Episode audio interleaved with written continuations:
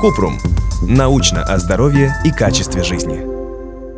Почему, когда болеешь ОРВИ или гриппом, пропадает аппетит и голода не чувствуешь? Кратко. На снижение аппетита во время болезни могут влиять несколько факторов. Один из них – цитокины. Это вещества, которые образуются в организме во время заболевания. Цитокины снижают аппетит, чтобы сохранить энергию для борьбы с болезнью.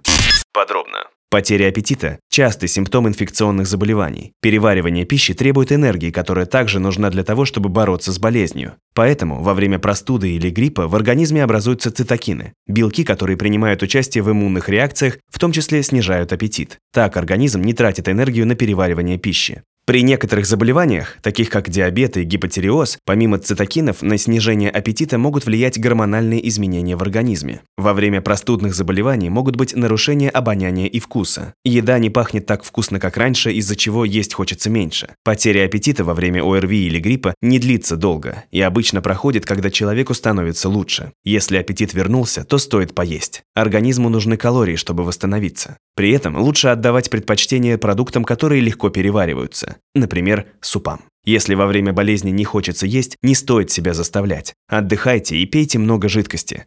Этого будет достаточно. Если после выздоровления потеря аппетита сохраняется, следует обратиться к врачу. Если у вас возник вопрос, пишите нашему боту в Telegram регистратура Купрумбот.